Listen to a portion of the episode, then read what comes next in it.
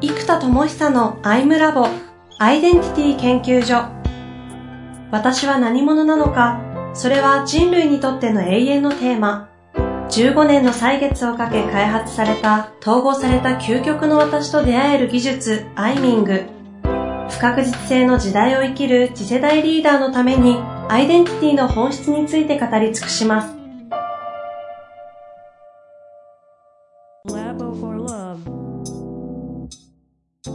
毎月200%というものを進化資産。まあ、進化資産っていうのはちょっと僕のこう解釈が入ってる言葉で、もっとわかりやすく言うとラーニングキャピタルなんですね。つまり、人が学習成長するための資産。これを使うことで、ワードプレスとか、あの、アドビストックのように、こう、デザイン資産とか、プログラム資産を活用して素人でも作れてしまう。つまり、高度な研修コンテンツを素人の人がパッと組み合わせて提供できてしまう。っていうところまで、もし作り上げることができたら、これはラーニングキャピタルの形成になっていくわけなんです。で、このラーニングキャピタルがあまりに低いんですね、今。で、これを発明家の僕が、つまりキャピタルを、ラーニングキャピタルを開発することにかけては、随一のスピードとノウハウとクオリティを持っていると僕は思い込んでいるので、それらのコンテンツを全部ラーニングキャピタル化していって、思いっきり展開すれば、例えばインサイトマップ一発で、本当に世界中の思想形態にインパクトをもたらすレベルのものになってると実は僕は思い込んでいる。ので、そのレベルの一応、バックグラウンドというか、うん、ね、あの、倉庫に塗装されてない僕の中ではこうフェラーリだと思うんですけど、うん、塗装されてないフェラーリ1000台ぐらいあるから 塗装して出すってやれば売れるんじゃないかなみたいな。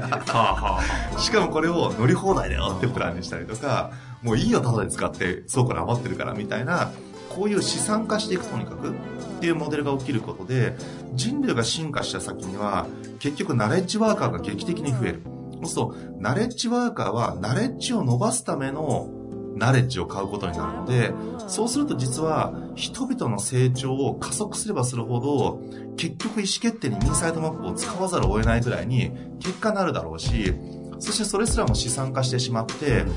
もうなんか、もう究極オープンソースでもいいという意味は持ってるんですけど、あの、そういうモデルにすることで、より人類の共有資産化されていくものを強化すればするほど、実はこの、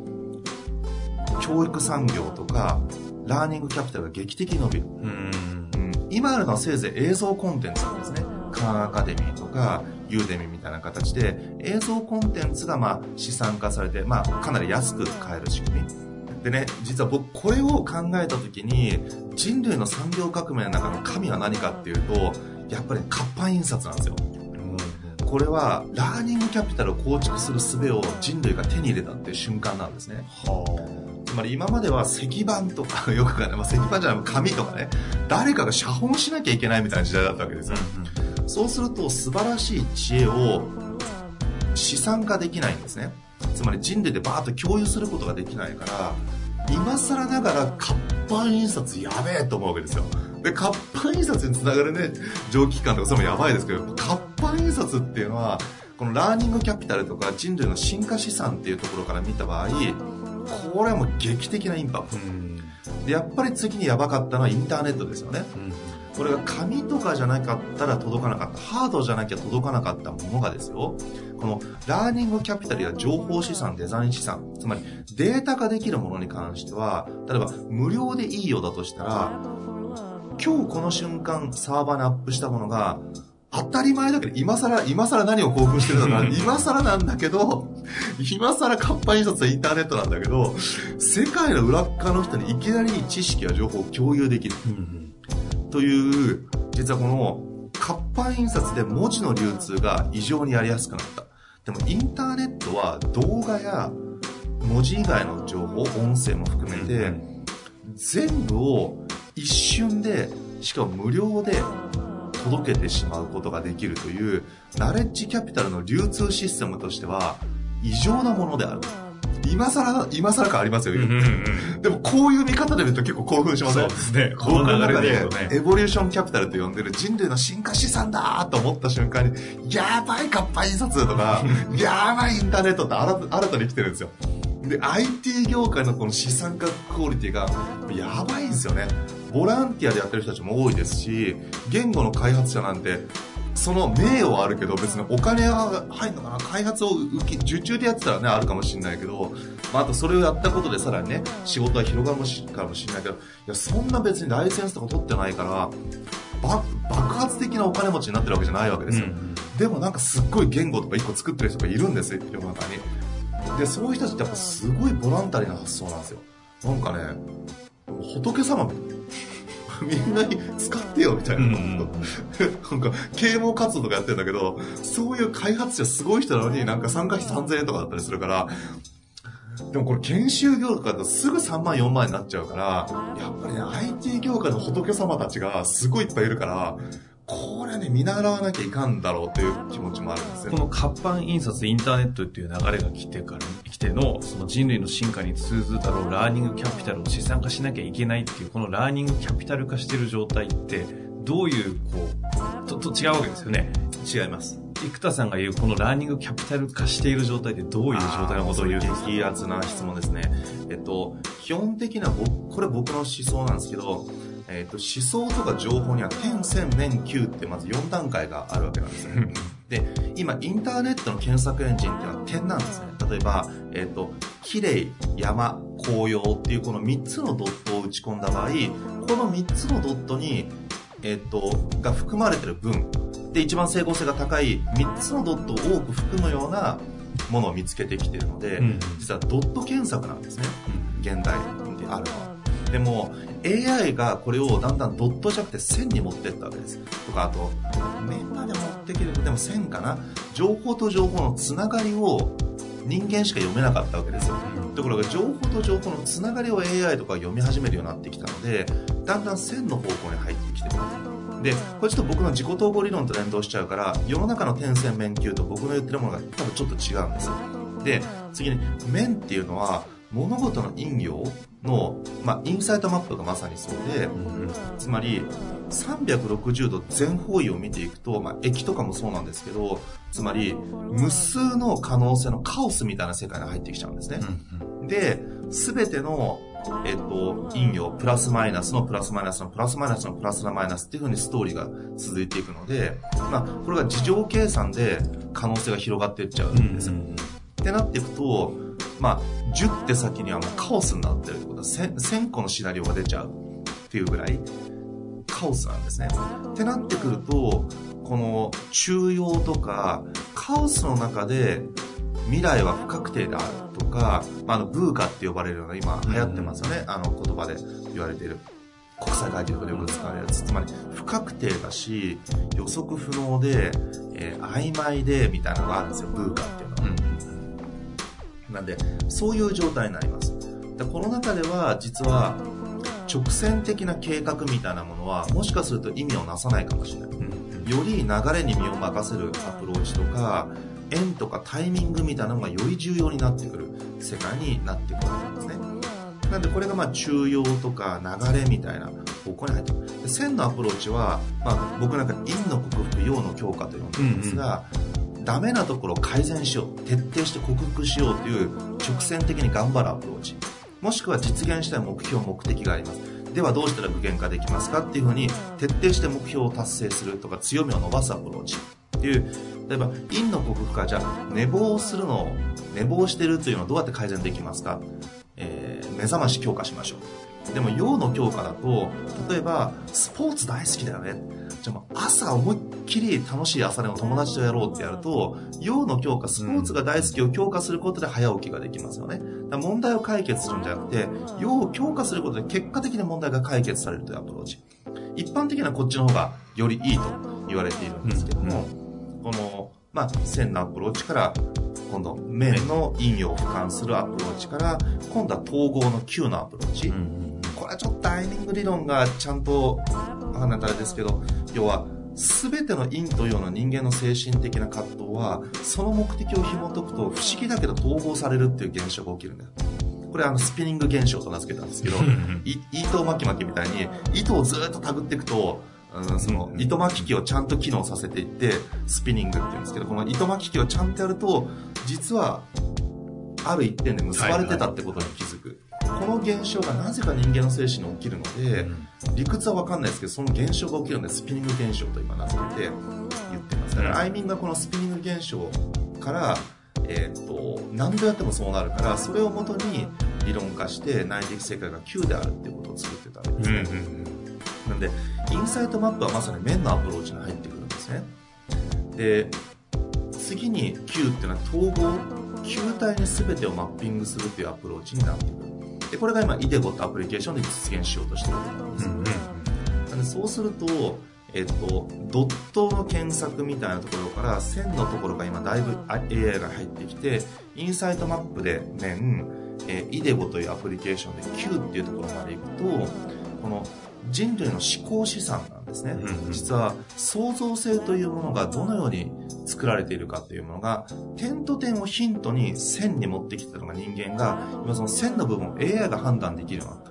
でも、じゃあ AI が判断したことでも陰陽あるよねとか、確率が低いことでも陰陽あるよね。例えば人間っていうのは、実現したい夢って確率が低いわけなんですよ。うん、でも、低いから死ぬ気で頑張るぜっつってむっちゃエネルギーが上がった結果、うわ、あの人熱い、俺支援しようと思って成成功するってことがあるんですね。うん、そうすると、確率が低い方がエネルギーが上がって、頑張ってる人を見ると支援したい人間たちは、結果無茶なチャレンジしてる人を見ると応援したくなってその人は確率が低いことの方が成功する確率が上がってしまうということが発生する、なので実は確率が高いことをやればいいかというと確率確率が高いからまあ適当でいいやと思って気を抜いてしかも成功しそうしそうなことをそこそこ頑張ってる人は人はああ頑張ってねって思うから誰も支援しない。結果その人は失敗する。ってことが起こりうる。そうすると成功しそうなものを弾き出したものを使うことの意味が出てくるわけですよ、っていうところまで発想するのが人間なので、まあ、もっと言うとそれをさらに AI に読み込ませればいいって話が出てくると思うんですけどあの実は今僕が開発してる AI はそれなんですけどっていうねちょっと気持ち悪いこと言ってますけど、えー、そこをですねこう扱っていく。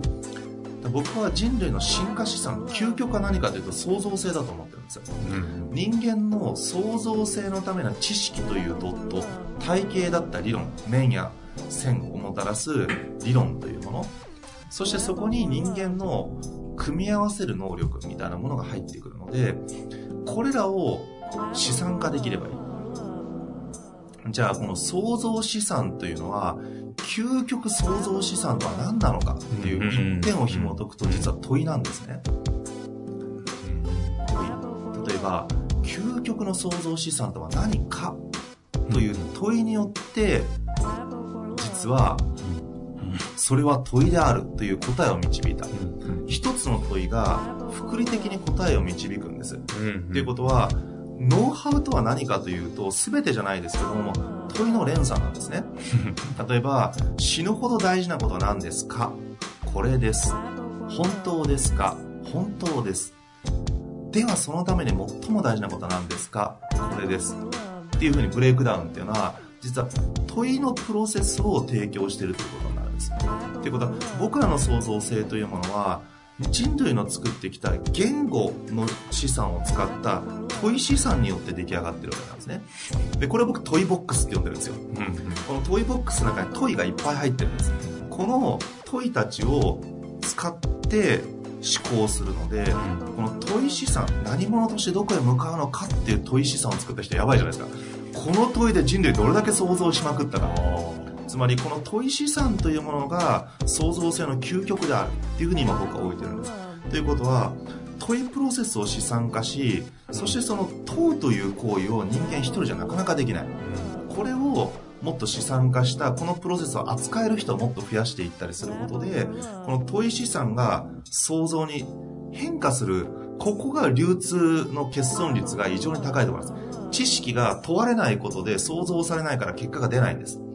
で知識を使う人って通ってるんですよ。これって俺の授業にするんだと何かな？いやでもこれじゃちょっと甘いな、使えないな、現場で提供しないな、あの人嫌がるな。じゃあその人がこの知識を使えるようにするのはどうやったら気持ちよくこの知識使ってもらえるかな、あれかな、うん、考えるんじゃない？飲みに行きゃいいんだ。って言って飲みに行く。で、飲んだ結果、いや、この前研修でこういう新しい知識手に入れたので、ちょっと現場ね、これなんかね、入りづらい感じがするんだけど、あの、何々さんどう思う？とか聞くと、いやー、これ確かにね、これ頭でっかちが使わない気がしますね。どうしたらできるかな？どうだろうね。うーん、よくわかんない。とちょ、ちょっと、部下まとめて今度飲みかない？とか言って、実は飲み会っていうのが、地の流動、流通資産を流通させる重要なファクターだったかもしれないですよ。みたいな、でもこれは問うことによって飲み会というソリューションを生み出して、そこでこの人に問うたことで答えが出てきて、それをもとにもう一回飲み会をもっとみんなとやろうと決めたことで、すごい知識が、ね、信頼関係が良くなったチームで実行された。でも良い知識は実行されない。あと自分も実行できないのは。問うてないからなんですよ。問いによって思考が働き、思考によって意思決定し、で、うまくいかなかったらなんでうまくいかないんだろうっていう問うという癖を持ってる人は、これは知識が複利計算的に知恵に変わるんだけども、問う習慣を持ってない人は知識が知恵に変わらないんです。で、知恵というのはこれ複利計算的に伸びていく。だから、知識人とかある特定のコンサルタントは異常にすごいんだけども、ちょっと本だけ読んで知識がある人と、複利計算的に実践を通じて知恵になっている人は全く違う。ということなので、実はこの知識というドットが知恵という資産に変わっていくかどうかは、問うという行為をしてるかしてないかなんですね。みたいなことをずっと考えてた僕。今日の回、もうむちゃくちゃやばいですね、これ。ということは、この問い資産の共有というものが、アイミングっていうのは実は問いなんですよ。問いのプロセスだから、問い資産を共有するシステムを社会に作ることが、実は創造性の根源を共有することになりますよね。ということで、まずこの問い資産を共有するラーニングキャピタルをちゃんと作る。問い資産を創造するというところが今回のラーニングキャピタルのまあ生田さんにとっての一旦まあゴールというかその定めている定義みたいなあの、一つの肝であるってことなんですね。